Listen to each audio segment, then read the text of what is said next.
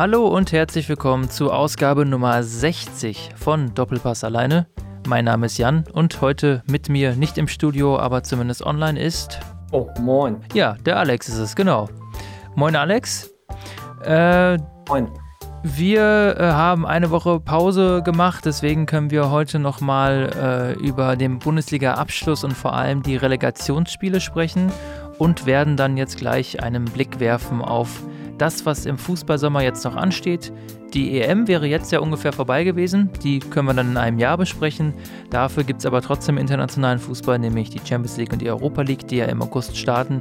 Und wahrscheinlich werden wir dann auch wieder im August mit Doppelpass dann weitermachen. Aber die Folge heute beschäftigt, beschäftigt sich jetzt also mit dem, was hinter uns liegt und dem, was, was kurz vor uns liegt. Ja, vielleicht erstmal äh, zum letzten Bundesligaspieltag. Da kam dann ja das, was ich mir zumindest gewünscht hatte, zustande, nämlich Werder Bremen hat sich durch ein 6 zu 1 zu Hause gegen Köln noch auf den Relegationsplatz retten können. Alex, hast du den letzten Spieltag verfolgt? Ich gehe mal stark davon aus, beziehungsweise was hast du denn mitbekommen von diesem Abstiegsdrama? Ja, also ich habe den auf jeden Fall verfolgt. Ähm, ich war auch für Bremen, so wie du eigentlich. Ähm, ich fand es schon recht heftig, dass es dann irgendwie so eindeutig war. Also äh, dann halt irgendwie, also ich fand es krass und auch geil und so, aber weiß nicht, irgendwie ist es halt schon für Düsseldorf bitter, weil Köln da irgendwie nicht mehr so richtig gespielt hat. Also nur so mit. Man hatte nicht das Gefühl, dass sie ja wirklich Bock hatten, noch einen Punkt zu holen oder nur ansatzweise Bremen das zu versauen. Und das ist dann halt, also klar, Düsseldorf muss, eigentlich muss müssen die da auch punkten, so in Berlin. Als Düsseldorf-Fan wird mich das schon auch ziemlich aufregen, dass Köln da dann so schlecht spielt und würde ich mir auch ein bisschen verarscht vorkommen, muss ich sagen. Ich weiß nicht, wie du das siehst, aber so war mein Gefühl auch ein bisschen, weiß ich auch nicht. Ich finde Düsseldorf zwar tierisch unsympathisch, aber von Köln fand ich das schon, schon irgendwie ziemlich schwach dann so. Ja, wobei ich muss sagen, ich fand Köln hat jetzt insgesamt ja nicht absolut vernichtend schlecht gespielt. Die haben einfach äh, so einige ganz absurde, einfache Fehler gemacht.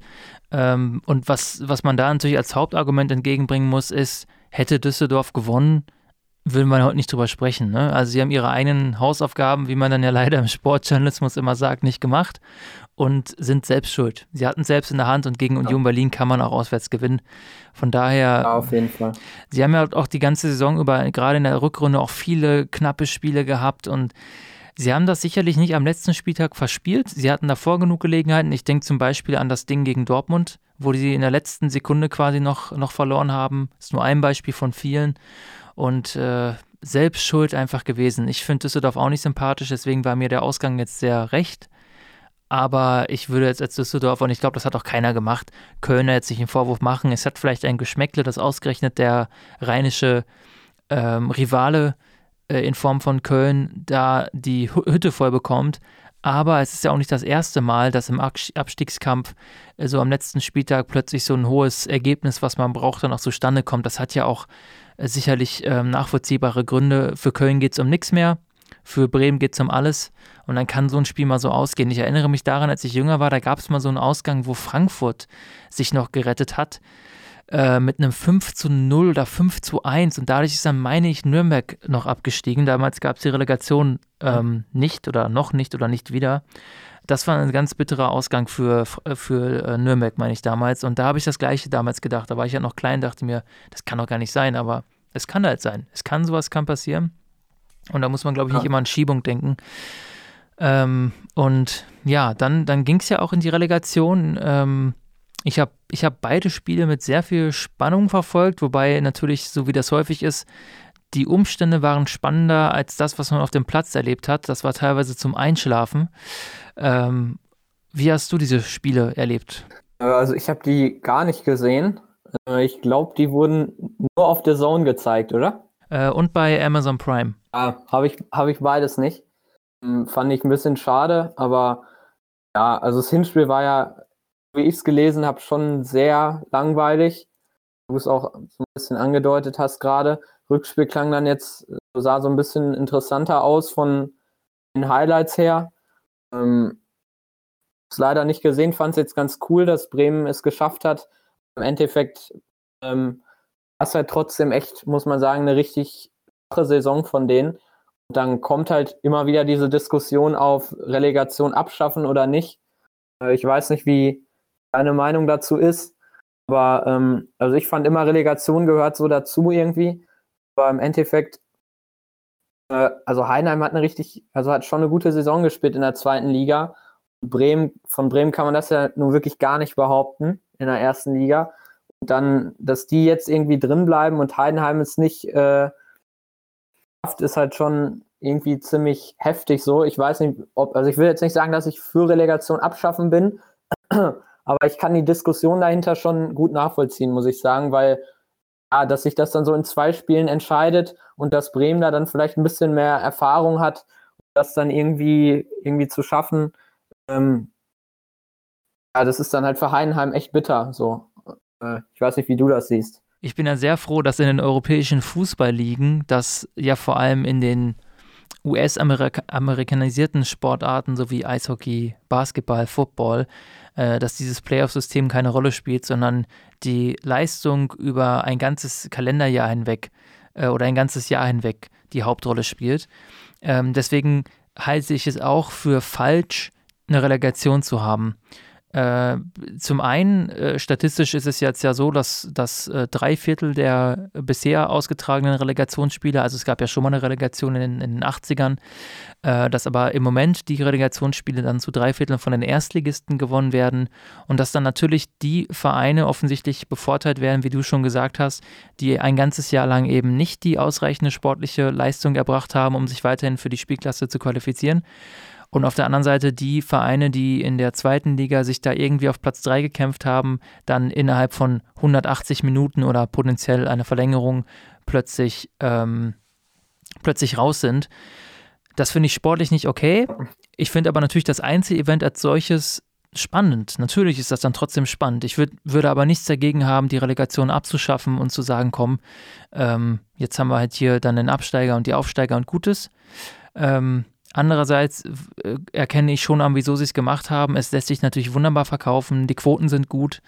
Äh, es ist ein spannendes Ding. Nach der Saison nochmal so ein extra Ding obendrauf. Kannst du gut verkaufen. Sat 1 hat sich jetzt ja auch die Rechte daran gesichert. Von daher wird das nicht gehen. Das ist mir auch klar. Aber ich würde es mir auch aus sportlicher Sicht wünschen, wenn die Relegation einfach abgeschafft würde und, und gut ist. Aber das wird, denke ich, in nächster Zeit nicht kommen. Leider. Mhm. Äh, wo wir gerade über Abstieg äh, sprechen, ich weiß nicht, ob du das auch gesehen hast, in der dritten Liga war das ja, oder fand ich ziemlich krass. Ähm, Chemnitz geht da ja jetzt runter. Und die waren ja einfach mal punktgleich mit äh, Zwickau und haben eine Tordifferenz am Ende von minus 6 und Zwickau von minus 5 und deswegen muss Chemnitz runtergehen. Das fand ich, das fand ich schon echt heftig. Also, weil man denkt immer so, ähm, Tordifferenz am Ende, am Ende bist du nicht punktgleich und am Ende kommt es darauf nicht an. So. Aber am Ende war es da dann ja irgendwie ein Tor. Ne? Ähm, äh, Zwickau hat 0-0 gespielt gegen Mannheim und äh, Chemnitz gewinnt sogar 4-2 gegen Rostock, aber da fehlt halt ein Tor, damit die gleich auf sind. Ich weiß nicht, was bei was gewesen wäre, wenn die beide äh, dann minus 5 gehabt hätten. Aber das fand ich schon ziemlich heftig. Also so als Chemnitz-Fan, alter Schwede, das nicht ohne, glaube ich. Ja, sehe ich genauso. Die, ähm, also bei minus 5 ähm, wäre, wenn, also wenn Chemnitz jetzt noch ein Tor mehr gemacht hätte äh, oder eins weniger kassiert hätte, dann wäre Zwickau immer noch drin geblieben, weil Chemnitz einfach weniger Gesamttore geschossen hat. Äh, aber für okay, Chemnitz. Genau, Chemnitz, das Spiel war ja auch hochdramatisch. Die haben ja dann äh, kurz vor Schluss noch zwei Hütten gemacht zum 4 zu 1. Und dann kriegen sie noch ganz am Ende mhm. das 4 zu 2, aber auch das 4 zu 1 hätte halt ganz knapp ah. nicht gereicht. Aber ist halt schon extrem, wirklich extrem bitter. Ähm, gut, und wir müssen, wir können ja nicht drum herum sprechen. Äh, wir sind jetzt ja beide keine, keine großen Münster-Fans. Ich habe ja auch nur Bezug zum Verein, weil ich mit dieser Stadt jetzt schon längere Zeit verbunden bin.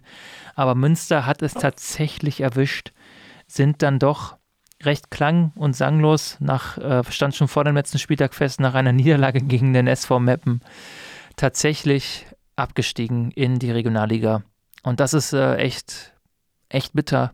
Vor allem nachdem sie sich jetzt eigentlich schon etabliert hatten als Drittligaverein, ja auch hin und wieder mal am Aufstieg geschnuppert haben, so ein bisschen.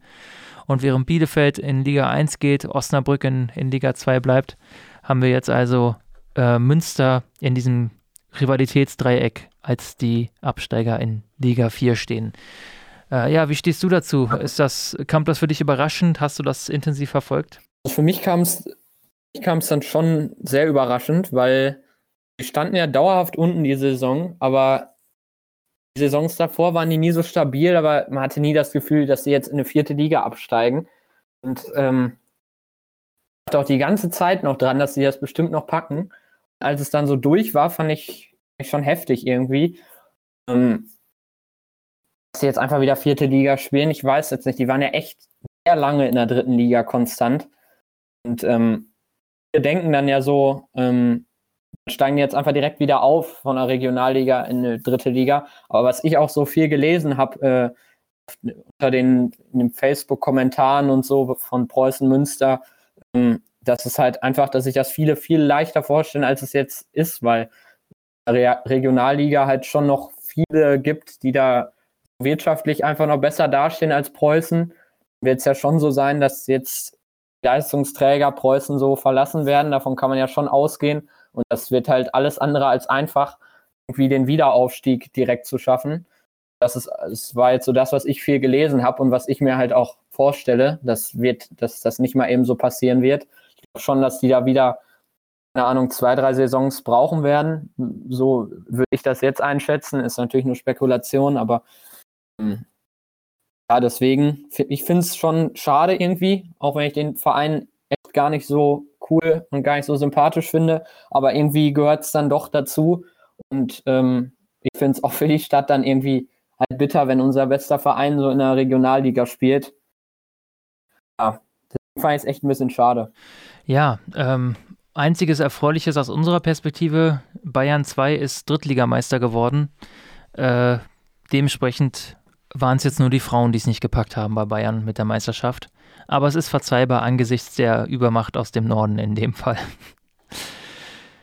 ja, ähm, ich würde sagen, wo wir jetzt schon durch meine tolle Überleitung beim Thema Bayern angelangt sind, ähm, müssten wir natürlich auch noch mal kurz drüber sprechen, glücklicherweise aus unserer Perspektive als Bayern-Fans, dass am Samstag der 20. Pokalsieg gefeiert werden konnte gegen Bayer Leverkusen im Finale. Ein am Ende doch hochverdienter Sieg, der zwischenzeitlich zumindest ähm, vom Ergebnis her ein wenig auf der Kippe stand, als Leverkusen dann 10 bis 20 nochmal sehr, sehr starke und auch Bosch-typische Minuten auf den Rasen gebracht haben.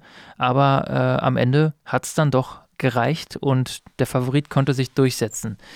Ja, wie ist dein Eindruck vom Spiel? War es jetzt wirklich ein verdienter Sieg? Ähm, oder äh, hätte Bayern sich auch nicht beschweren dürfen, wenn das Spiel gegebenenfalls in die Verlängerung gegangen wäre? Also ich fand schon, dass es am Ende auf jeden Fall ein verdienter Sieg war, weil ähm, also in der ersten Halbzeit war Bayern halt einfach deutlich stärker. Alles Tor von Alaba, für den habe ich mich einfach richtig gefreut, weil bei dem merkt man jetzt richtig erst, was man an dem hat, äh, seitdem diese Diskussion da ist, dass er vielleicht weg ist. So. Also ich mochte den immer total gerne, aber wenn man dann irgendwie so hört, dass der vielleicht weggeht, gehört ja sowas von zu Bayern dazu. Und dann, also seitdem achtet man noch viel mehr auf den und merkt eigentlich, was für einen Stellenwert der in der Mannschaft und im Verein hat. Ist ja absoluter Abwehrchef geworden und meiner Meinung nach gar nicht mehr wegzudenken. Und dann fand ich das einfach noch mega geil, dass der dann auch noch so ein geiles Freistoßtor macht. Ähm, ja, wie du dann äh, gesagt hast, äh, kam Leverkusen dann ja dran in der zweiten Halbzeit. Ähm, da, da, hätte es auch wirklich, hätte es auch kippen können. Ähm, wenn man überlegt, dass Volland den einen da nicht reinmacht. Ich denke, du weißt, welche Situation ich da meine. Ähm, aber sonst, also ich hatte nie das Gefühl, dass Bayern das jetzt noch wirklich außer Hand gibt oder dass das nochmal in die Verlängerung geht oder so. Dafür war Bayern die ganze Saison oder beziehungsweise die Rück seit der Rückrunde zu souverän und auch in dem Spiel dann einfach zu gut. Ähm, Lewandowski mit dem Doppelpack war natürlich auch nochmal geil. Deswegen fand ich verdienter Sieg und ja, perfekt gemacht. Ähm, war für mich jetzt vom Feeling her einfach, habe ich nochmal richtig krass gemerkt, überhaupt nicht so wie letztes Jahr, weil ja, ohne Zuschauer und mit den ganzen Umständen ist es halt einfach, ist einfach nicht das, was es sonst ist. Und äh, sonst wäre es halt einfach viel, viel geiler noch gewesen. Es ist natürlich trotzdem schön, wie man sieht, dass die Mannschaft sich entwickelt und so. Aber ich glaube, wenn, wenn das so wäre wie sonst, ähm, das Ganze gucken und mal ins Stadion gehen und so, dann wird man das noch viel mehr wertschätzen und viel mehr erkennen, wie krass sich eigentlich Fans Mannschaft und der Verein auch teilweise äh, momentan so weiterentwickelt und was für heftige Chancen die jetzt auch im Hinblick auf die Champions League und so haben. Deswegen ähm, das emotional jetzt nicht so krass wie die Jahre davor, aber trotzdem natürlich echt geil. Stimme ich dir absolut zu. Wir haben ja schon oft hier im Podcast darüber gesprochen, wie sehr die Fans fehlen, beziehungsweise dass der Fußballsport ohne Fans eigentlich, eigentlich kein valider Sport sozusagen ist. Natürlich ähm, die sportlichen Leistungen muss man anerkennen. Das ist wirklich krass, was die Spieler da jetzt auf den, auf den Platz bringen können. Auch, auch mit der Pause zwischendurch. Aber es ist ohne Fans wirklich überhaupt nicht das Gleiche. Und das sehen, glaube ich, aber auch die Macher mittlerweile ein, dass das Produkt Fußball jetzt doch nicht so ein leicht formbares Produkt ist und doch ganz, ganz, ganz zu großen Teilen nur davon lebt, dass da Leute sich ins Stadion stellen, dass da Leute sich das auch gerne angucken. Und ähm, das Zugucken ohne auch die Atmosphäre dabei ist wirklich um Längen weniger unterhaltsam. Das ist richtig bitter. Äh, ich habe mir es jetzt auch mal angetan beim Relegationsrückspiel Heidenheim-Bremen, das mal mit dem künstlich zugespielten Stadionatmosphären-Sound mir anzugucken. Oh mein Gott, ist das ein Bullshit. Es ist wirklich unfassbar und unerträglich. Und dieses zynische Produktgehabe, dann werden da vorab die Fangesänge aus irgendwelchen aufgezeichneten Spielen genommen, wo die Fans dann, was ich was, ähm, auf geht's, Werder kämpfen und siegen und dann wird das da so in Dauerloop gespielt. Das ist so künstlich und so falsch. Das ist einfach falsch auf tausend Ebenen. Und ähm, und ich finde, ähm, muss ich auch nochmal sagen, bei der DFB-Pokalverleihung ähm, fand ich auch nicht so glücklich gelöst, dass dann auf einmal Fritz Keller, der neue DFB-Präsident, warum auch immer, plötzlich da so mittendrin, bevor, wo die Spieler quasi schon den Pokal hochheben wollten, nochmal so eine doofe Rede halten musste, die wirklich auch noch inhaltsleer war bis zum Geht nicht mehr. Also da habe ich auch erkannt, die Hoffnung, die man so teilweise in Fritz Keller gesetzt hat, äh, ist jetzt nur eine kleine symbolische Geste, aber auch da habe ich gedacht, wie, wie verzweifelt kann man eigentlich sein oder, oder wie, wie, wie, wie wenig weitsichtig kann man sein oder an der Stelle noch da so irgendeine so Selbstbeweihräucherungsrede reinzukloppen. Totaler Unsinn. Hätte auch einfach vorher machen können, als die Spieler dann noch rumlagen oder so. Aber das lässt er die alle die Medaille nehmen. Die stehen da alle schon bereit, haben mega Bock und da muss er dann noch so eine Ansprache halten. Also absoluter Bullshit. Äh, kann ich einfach nicht anders sagen. Und ähm, ich hoffe wirklich sehr, dass der DFB und die DFL so halbwegs daraus lernt, hoffentlich auch noch viel mehr auf die Fans zugehen und denen noch mehr Unterstützung oder überhaupt mal wieder Unterstützung beimessen und nicht diese ganze Dietmar Hopp-Geschichte da aus den vor ein paar Monaten weiter fortsetzen, diesen Gang. Also, wenn sie das jetzt machen, nach dem, was sie jetzt da gesehen, wie es ist, ohne Fans, dann weiß ich auch nicht weiter. Dann ist wahrscheinlich die letzte Hoffnung verloren für den deutschen Fußball. Ja, ich absolut genauso. Also, ist echt so eine Lektion, wo die eigentlich mal draus lernen müssten. Allein in der Hinsicht, dass halt viele Vereine daran so ein bisschen kaputt gehen, dass die Stadien leer sind, dass es irgendwie die Leute überhaupt nicht mehr so sehr interessiert. Und äh, ja, dass es halt einfach absolut dazugehört und Fußball ohne Fans halt, ähm, ja, kann ich mir einfach gar nicht vorstellen. Also, ähm, wenn ich mir überlege, dass es jetzt so dauerhaft so oder für immer Fußball so wäre, würde ich es mir wahrscheinlich gar nicht mehr anschauen. Also mich dann echt nicht mehr reizen, muss ich sagen. Nee, also äh, geht mir genauso. Ich glaube, dann wäre ich tatsächlich ähm, dann auch bald raus. Also man merkt richtig, wie wenig Lust man dann so hat. Das ist richtig krass. Ja, ja. Ähm, noch ist es mit dem fanlosen Fußball ja nicht vorbei. Es wird auf jeden Fall in der neuen Saison so weitergehen. Aber bevor die losgeht, wir haben es ja gerade schon angedeutet, gibt es ja noch die internationalen Wettbewerbe die Euroleague und die Champions League. Wir waren ja gerade schon bei Bayerns Finalgegner Leverkusen. Die sind ja noch in der Europa League dabei, zusammen mit Frankfurt. Und das ist etwas, was ich in der Berichterstattung jetzt auch die ganze Zeit so komisch fand.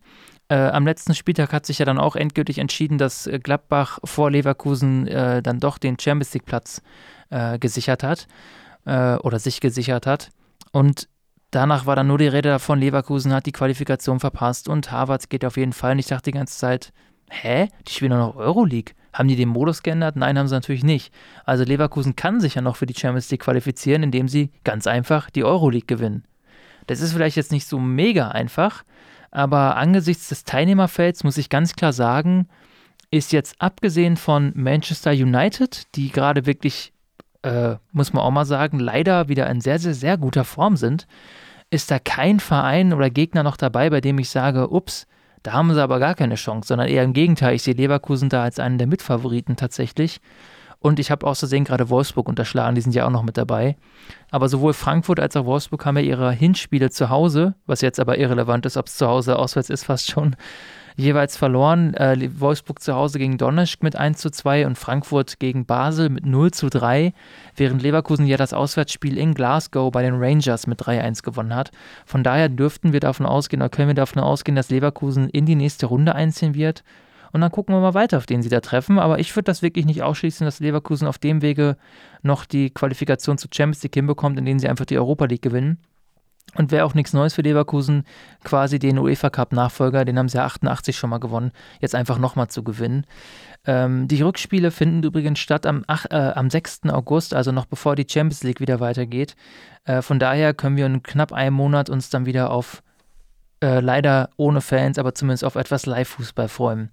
Was ist deine Einschätzung? Also, wie siehst du das Teilnehmerfeld, was da jetzt noch besteht? Die sind ja noch im, im, äh, in der Runde der letzten 16, meine ich, im 16. Finale. Also, wie, wie stehst du dazu? Also, ich, ich sehe das sich ähnlich. Also, dass da echt nicht mehr so starke Teams drin sind. Ähm, glaube auch, dass Leverkusen da schon an sich eine Chance hat. Aber ich sehe das, ich das gar nicht, dass die, die, dass die den Titel da holen. Also ich finde, ich finde, Peter Wosch ist kein Trainer, der große Titel holt. Also ich finde, klar, der spielt tollen Offensivfußball und so, aber ich kann den, ich kann den irgendwie nicht so wirklich leiden und ich glaube auch, dass der seine Mannschaft dafür defensiv nicht gen gut genug hinkriegt, dass die dann irgendwie in einem Halbfinale oder Finale gegen Menu stehen könnten. Ähm, deswegen sehe ich da schon Menu ganz weit vorne. Aber außer Menu, äh, die Wolves vielleicht noch, Wolverhampton, ähm, sind jetzt auch nicht so schlecht, aber sonst sind da wirklich nicht mehr viele. Also das sehe ich genauso. Aber den Titel traue ich Leverkusen dann nicht mehr wirklich zu. Aber wer weiß, also vielleicht packen sie es ja noch und schaffen es da darüber in die Champions League.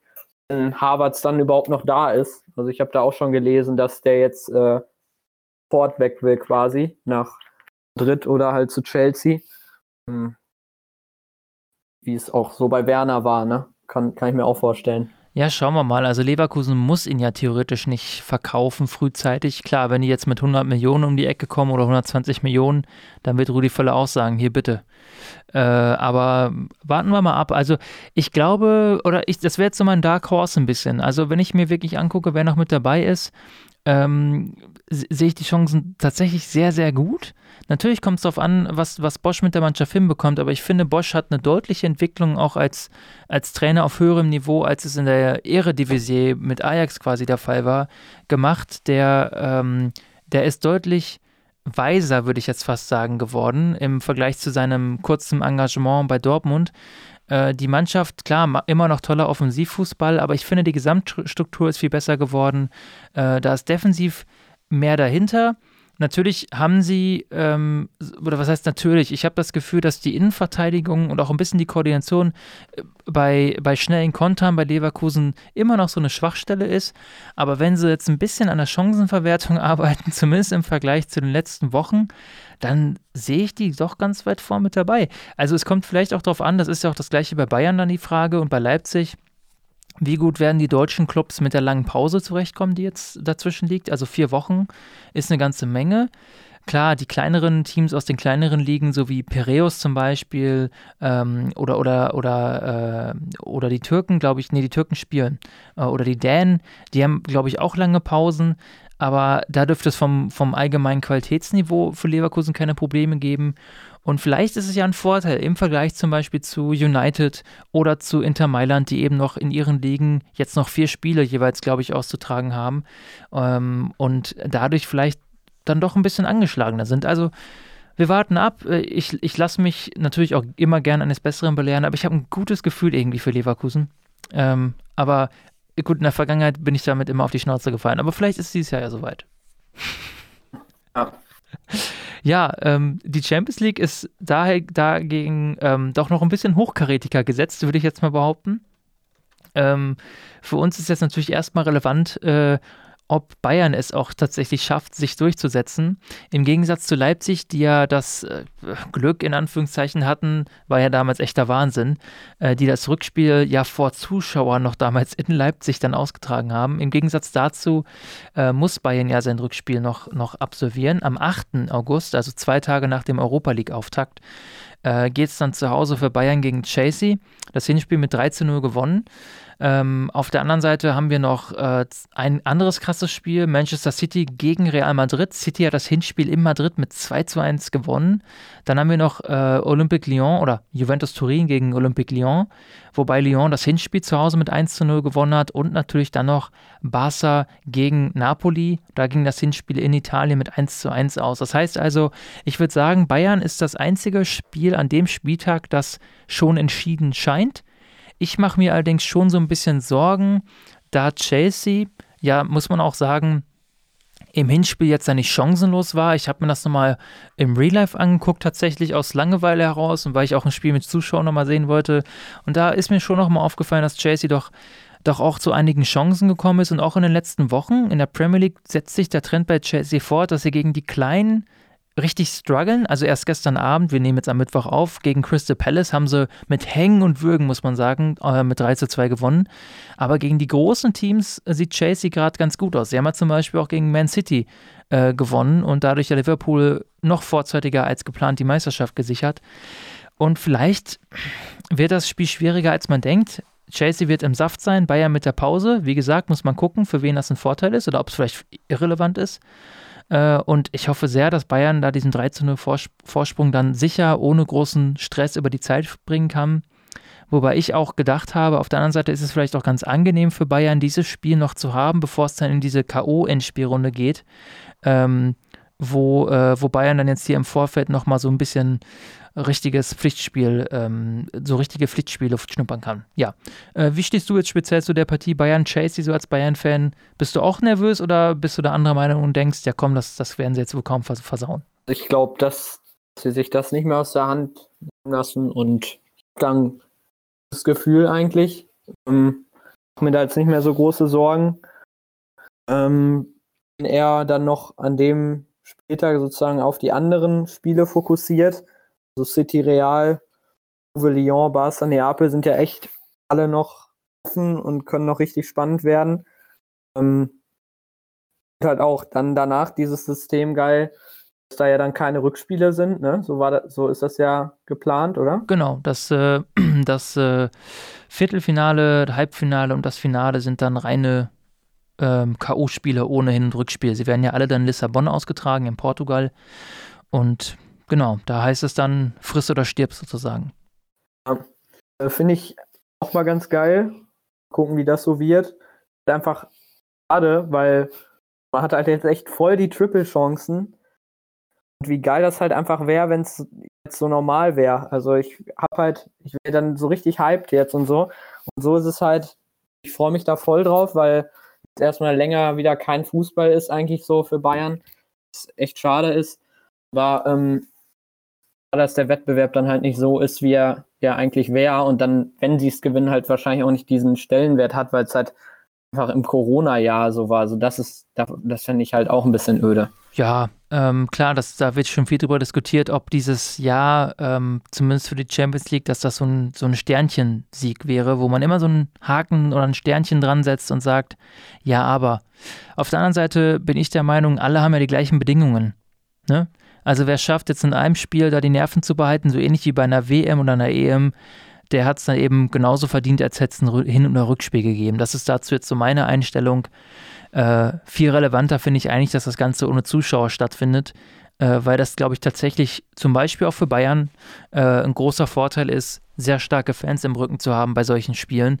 Äh, wenn man das vergleicht mit Paris ähm, oder, äh, oder von mir aus auch, äh, auch Leipzig, äh, dann, äh, dann ist das schon ein riesiger Unterschied. Von daher werden wahrscheinlich eher die Teams ähm, einen Vorteil davon tragen, deren Fans vielleicht eh nicht äh, sie zu Siegen tragen oder schreien können ähm, und die dann aber auch auf dem Punkt da sein können. Der Glücksfaktor ist natürlich gestiegen, muss man sagen, und das bevorteilt dann auch eher kleinere Teams. Ähm, wenn wir mal gucken, wer jetzt noch mit dabei ist. Atalanta, so als kleines Überraschungsteam, ist im Viertelfinale und für die ist das natürlich jetzt die Chance, die größte Chance, glaube ich, überhaupt, so in einem Spiel mal so ein Upset zu schaffen und vielleicht zu sagen, komm, gewinnen wir das halt mal. Leipzig ist mit dabei, Paris, Atletico Madrid. Ähm, und dann haben wir eben noch, wie gerade beschrieben, die anderen Partien. Gehen wir mal davon aus, dass sich jetzt die Favoriten durchsetzen. Sagen wir mal, Bayern ist noch mit dabei, Barca ist vielleicht noch mit dabei, Juve dreht das Spiel vielleicht und City oder Real Madrid. Das ist schon richtig, richtig krass besetztes Viertelfinale. Und bis auf Atalanta ist da dann kein Team mit dabei, dem ich das nicht jetzt auch so von der Spielanlage her zugetraut hätte. Selbst Leipzig ist ja wirklich stark besetzt. Gut, sie haben jetzt Werner verloren, das ist natürlich ein riesiger Dämpfer. Ähm, aber davon ab ist das schon ein richtig Hardcore-Teilnehmerfeld. Und ähm, also wer sich da durchsetzt, wird dann auch verdient die Champions League gewinnen. Punkt. Auf jeden Fall. Ich auch krass. Und das wären auf jeden Fall auch richtig geile Spiele. Also habe ich auch auf jeden Fall Bock drauf. Ja, ähm, wenn wir jetzt noch mal gucken auf die, wir haben ja schon die Teams erwähnt, auf die anderen Ligen, vielleicht noch mal so einmal als, als Rundumschlag auf die anderen großen äh, Top 4 Ligen. Frankreich ist ja eh schon abgesagt, da sind die, sind die Vereine ja teilweise richtig sauer, dass der französische Verband zu früh die Spiele abgesagt hat. Auf der anderen Seite, äh, da sieht man auch, wie man es macht, macht man es falsch. Äh, bei uns ist der Vorwurf, ihr seid ja bescheuert, dass ihr dieses Risiko eingeht, beziehungsweise nur aus Geldgründen das Ganze macht, während in Frankreich die Leute genau das Gegenteil sagen alles schon irgendwie verrückt. Ja, Juventus ist auf Meisterkurs, muss ja. man sagen. Ähm, haben, glaube ich, gerade immer noch, jetzt muss ich mal gucken, die haben ja gestern Abend gegen äh, den AC Milan mit 4 zu 2 verloren. Juve hat ja ursprünglich, hatte 2-0 geführt äh, im San Siro. Alles Spiel war das. Ja, und haben dann tatsächlich äh, das ganze Ding mit äh, 4 zu 2 verloren. Ante Rebic, der alte Bekannte aus der Bundesliga, hat da dann tatsächlich in der letzten Sekunde äh, in der letzten Sekunde ist Quatsch, aber hat äh, quasi nochmal kurz vor Schluss, ich glaube in der 80. Minute, äh, das Tor gemacht. Äh, dummerweise hat Lazio gegen Lecce, was glaube ich, oh, total dämlich, 2-1 auswärts verloren. Mhm. Deswegen hat Juve immer noch ähm, acht Punkte Vorsprung. Nee, Entschuldigung, sieben Punkte Vorsprung äh, bei noch sieben zu spielenden Partien. Das ist natürlich nicht unmöglich, aber sowohl Lazio als auch Inter Mailand, die auch schon elf Punkte weg sind von äh, Juventus mit einem Spiel weniger. Beide Teams sind wirklich insgesamt zu inkonsistent, um Juventus ähm, da gefährlich zu werden. Und ich, das Lustige ist, ähm, ich verfolge die Serie A nicht ganz so intensiv, ähm, aber ich hatte den Eindruck, dieses Jahr ist Juve eigentlich gar nicht so gut drauf und Sarri hat irgendwie echt gerade Probleme. Und wenn man sich da mal anguckt, die haben trotzdem 24 Siege, äh, die haben drei Unentschieden, nur vier Niederlagen bislang. Die spielen trotzdem wieder eine sehr, sehr gute Saison und ich denke, sie werden dann auch vollkommen verdient zum mittlerweile, ich glaube, es ist dann das neunte Mal äh, zum neunten, zur neunten Meisterschaft in Folge. Äh, das ist schon heftig. Ähm, ja, während Liverpool ja bereits Meister ist, haben wir gerade schon angesprochen. Glückwunsch, hat mich sehr gefreut, hochverdient, krasse Saison gespielt. Und äh, dann haben wir noch die Primera Division in Spanien, wo Real und Barca sich ja gerade den Titelkampf liefern. Allerdings hat Barca da ja federn lassen müssen. Federn lassen müssen. Real jetzt mit vier Punkten Vorsprung bei noch vier äh, auszutragenden Spielen. Ich denke mal, wir werden seit langer Zeit mal wieder Real Madrid als Meister sehen hätte ich vor der Saison, gerade so mit dem holprigen Start mit Zidane und sowas, hätte ich nicht gedacht, aber Barcelona hat einfach riesige Probleme zurzeit. Äh, da liegt ja auch in der Vereinsführung so vieles im Argen. Äh, ich glaube, wir nähern uns wieder so einer Barca-Phase, in der die mal so ein paar Jahre dann wirklich ähm, kleine Brötchen backen müssen, was ich vor drei, vier Jahren niemals gedacht hätte, aber so schnell kann es im Fußball gehen. Was ist dein Eindruck dazu vor zu den Ligen? Ja? Direkt zu Barca, also vor allem, wenn du jetzt überlegst, ist ja jetzt noch krasser als sonst eigentlich, was Barca ohne Messi wäre, ne? Also, ist ja eigentlich unvorstellbar jetzt. Also, ohne Messi wäre das ja komplett gar nichts eigentlich.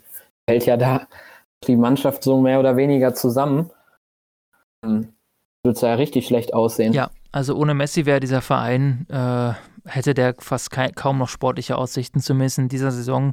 Man merkt schon, dass Suarez auch einfach älter geworden ist. Der ist immer noch super, aber das läuft nicht mehr so, so rund wie, wie die Jahre zuvor. Und sonst ist das ganze Team natürlich immer noch hochkarätig besetzt, aber da passt es nicht. Und ich glaube, das Leistungsprinzip ja. greift auch nicht so richtig. Sie sind mit dem Trainer sehr unzufrieden, mit, ja, habe ich schon gesagt, der Vereinsführung. Messi hat jetzt ja angeblich gesagt, wenn, wenn Bartomeo, der Präsident, da bleibt, dann gehe ich oder so. Also es ist schon, schon krass, was da gerade passiert. Man merkt auch, dass Guardiola so aus der Entfernung mit, mitzuleiden droht oder zu scheint. ähm, ich bin, also ich muss sagen, ähm, vor der Saison hätte ich eher gedacht, dass, dass wir so jetzt über Bayern sprechen. Wir haben ja auch zwischenzeitlich über Bayern schon so gesprochen, aber so schnell kann sich das drehen. Also der Abgang von Kovac war wirklich so das entscheidende Moment in dieser Saison für uns, für den Verein. Und ähm, jetzt habe ich gerade das Gefühl, Wahnsinn, der Umbruch ist ja quasi, der ist einfach jetzt passiert. Bumm. Äh, neue Spieler, junge Spieler, Sané jetzt geholt. Salihamidzic gibt kaum noch Interviews, arbeitet einfach hinter den Kulissen auf einmal, scheint er einen guten Job zu machen. Also ich weiß auch nicht, was da gerade los ist. Aber ich, äh, ja. dank, ich danke Hansi Flick äh, auf, auf Knien dafür, dass dass er einfach auch, dass er dafür, dass er auch konkret gezeigt hat, dass das, was Kovac da vorher veranstaltet hat und gesagt hat, auch wirklich Quatsch war. Äh, und dass diese, diese Mannschaft, wenn sie will, 300 km/h auf den Platz bringen kann, über 90 Minuten. Also, ähm, Wobei ich den, den Punkt mit Brazzo möchte ich nochmal eben ein bisschen einschränken, weil, man, weil jetzt, jetzt hört man es immer mehr so, boah, Brazzo, ja, äh, dann noch halt so Bayern-Fans, die dann so meinen, wir haben doch immer gesagt, der ist so geil und so. Aber also wenn man überlegt, verkackt das damit, also das ist meine Meinung, dass der es mit Thiagos Vertrag erstmal komplett versaut hat. Ähm, wenn man sich sicher ist, dass der beim Verein bleiben will, und das merkt man meiner Meinung nach, wenn du regelmäßig mit dem sprichst und der sich angeblich irgendwie in letzter Sekunde umentscheidet, dann hat da irgendwie der Sportdirektor, ist meiner Meinung nach schon mal irgendwie versagt. Und äh, dann das mit Alaba, dem da irgendwie das Gehalt nicht zahlen zu wollen, einer, der von Anfang an dabei ist, äh, nicht mehr wegzudenken ist aus der Mannschaft. Gleichzeitig zahlt man einem Sané 17 Millionen im Jahr, da passt auch irgendwas nicht.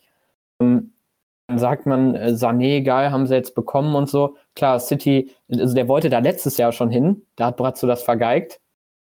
Ähm, also unter Kovac, muss man sagen, da passte schon, da passte schon so viel nicht. Der wollte von Guardiola zu Kovac, das heißt schon, er wollte da sowieso unbedingt hin. Brazzo, nicht nur Brazzo, aber Bayern hat es da schon vergeigt. Jetzt kriegen die den für 50 Millionen. Ja gut, City will dann natürlich auch nochmal die Kohle da irgendwie mitnehmen, bevor der nächstes Jahr ablösefrei geht, weil die eh wussten, dass der, dass der zu Bayern geht. Ähm, und dann dieser Kouassi, auch finde ich auch geil, dass er den bekommen hat. Aber im, End, im Endeffekt, also so 18-jährige junge Spieler, die kann er richtig gut, also da hat er, glaube ich, auch ein Händchen für Bratz, das finde ich auch gut, ähm, die zu überzeugen. Aber ich finde, bei diesen großen Dingern zeigt der, da zeigt er einfach, dass er da noch nicht, noch nicht für gemacht ist. Und ich finde das dann ähm, irgendwie, ich finde das schwach zu sagen, also jetzt meine ich nicht dich, sondern die, liest man halt viel von Bayern-Fans, die da voll dann hinter dem stehen und gesagt haben, boah, immer geil und so, ne? Ich finde, man merkt immer noch, dass das, dass es an ganz schön viel hakt da und dass man glücklich sein kann, dass äh, Oli Kahn jetzt auch irgendwie im Verein drin ist. Nein, ich stimme dir auch vollkommen zu. Ich habe es ja gerade so ein bisschen verkürzt zusammengefasst. Ich habe auch gesagt, dass, es, dass man das Gefühl hat. Ähm, ich habe immer noch den Eindruck, ähm, dass, dass er da nicht mit der Kompetenz zu Werke geht, die es sein müsste. Natürlich können wir nicht reingucken, aber wie du ja auch schon dargestellt hast, man sieht es ja an den Ergebnissen. Äh, er gibt aber weniger Interviews und das tut ihm wirklich gut. Äh, ich weiß nicht, ob du das Vorstellungsvideo zu Sané gesehen hast. Auch da hat er dann so ein paar Minuten was gesagt. Und das klingt alles so holprig. Natürlich ist das nicht seine Stärke, aber es gehört ja nun mal mit dazu zum Job. Und ich halte das für, für ein Problem, wenn er so einen doch relativ wichtigen Teil des Jobs einfach nicht so gut erfüllen kann, nämlich, nämlich die ähm, ordentliche Darstellung nach außen. Und äh, ich, ich, stimme dir da auch zu, ich gehe fest davon aus, und so wirkt es ja aus, dass äh, auch das Rummenige, auch Herbert Heiner wahrscheinlich, den hat Bratzo auch explizit gedankt bei dem City-Transfer, wo ich dachte, hä? Äh, musste da Adidas irgendwie nochmal einschreiten? Ähm, und, äh, und, und auch mit Kahn. Ich denke, dass die da alle eng zusammenarbeiten äh, und dass da jetzt nicht einer alleine alles macht, ist ja auch logisch äh, und dass Brazzo da auf jeden Fall noch viel zu lernen hat und dass wir da in der Vergangenheit nicht ganz so geschickt waren. Jetzt gerade stimmt zumindest die Transferergebnisse, aber du hast vollkommen recht, insbesondere die unklare Vertragssituation mit zwei absoluten Leistungsträgern ähm, ist schon ein Problem. Und insbesondere Thiago, also Alaba gehe ich davon aus, werden sie halten wollen, äh, auch als Identifikationsfigur. Thiago ist ja so einer, wo ich immer das Gefühl habe, dass der auch von Bayern-Fans immer ein bisschen unterschätzt wird. Aber meine Güte, wenn, ich würde alles dafür tun, den zu halten. Das ist einer der besten Fußballer, die, glaube ich, je bei Bayern gespielt haben. Allein so von der Übersicht und vom, vom Technischen her. Und den würde ich auf gar keinen Fall abgeben und insbesondere nicht zu Liverpool. Äh, sorry, willst du Liverpool noch stärker machen? Äh, Keita ist jetzt nicht so gut eingeschlagen, muss man sagen. Dann kommt da Thiago auf einmal, ach du Scheiße. Also das kann Bayern einfach sich nicht erlauben, wenn sie da in Europa nicht noch so einen super krassen Konkurrenten mit aufbauen wollen. Also Thiago will ich zuscheißen mit Geld äh, und den halten. Punkt. Äh, Sehe ich, seh ich genauso. Ja, ja jetzt sind wir ja schon längere Zeit am, am Diskutieren, deswegen würde ich jetzt sagen, äh, wir nähern uns jetzt dem Ende. Ja, ähm, war noch eben, glaube ich, bei La Liga, hatte ich noch nichts zu gesagt, wollte ich noch mal eben ähm, mit Real. Also ich finde die eigentlich unsympathisch. Ich finde ähm, Barca momentan noch schlimmer irgendwie. Ich finde das so geil, ähm, wie man Ramos da momentan noch mal miterleben darf irgendwie, so in seinen letzten Jahren, was der da noch mal abreißt dem gönne ich es einfach nochmal jetzt, muss ich sagen. Also den Titel. Das ist so geil, was für eine Siegermentalität und für eine Leidenschaft der auf den Platz bringt und auch einfach so im Interview sagte, ey, ich bin einer, der, der Verantwortung übernimmt, jeden Elfer 22 am Stück reinmacht. Also das finde ich einfach saugeil. Also in dem Sinne gönne ich es ihm auf jeden Fall schon und Barca halt auch nicht. Deswegen finde ich es okay, dass das da jetzt irgendwie macht. Ich glaube, El Clasico ist sogar noch, ne? Ja, ich glaube schon, ja. Nee, nee, ist nicht mehr. Das hat Real gewonnen ähm, äh, im direkten Vergleich. Okay. Da ich, das war schon, ja. Äh, beide Spiele. Okay, ja. Ja, ähm, ich bin kein Ramos-Fan, aber ich stimme dir zu. Das muss man sportlich auch einfach mal anerkennen. Ähm, ja, also dann würde ich sagen, wir verabschieden uns jetzt. Ähm, vielen Dank fürs Zuhören. Äh, wann wir uns das nächste Mal genau hören, kann ich nicht sagen. Ich gehe davon aus, allerspätestens äh, im August, so in, äh, in der Woche vom, vom 10. August, wenn dann die internationalen Spiele wieder losgegangen sind. Vielleicht auch nochmal zwischendurch. Wir haben ja letztes Jahr ein intensives Transfer-Update gemacht. Vielleicht kriegen wir es ja dieses Jahr auch nochmal hin. Müssen wir schauen. Trotzdem, vielen Dank für eure Treue, fürs Zuhören. Wir hören uns dann also bald wieder. Bis dahin wünschen wir euch schöne fußballfreie Zeiten und entlassen euch ins Wochenende mit einem gut gemeinten Gut Kick.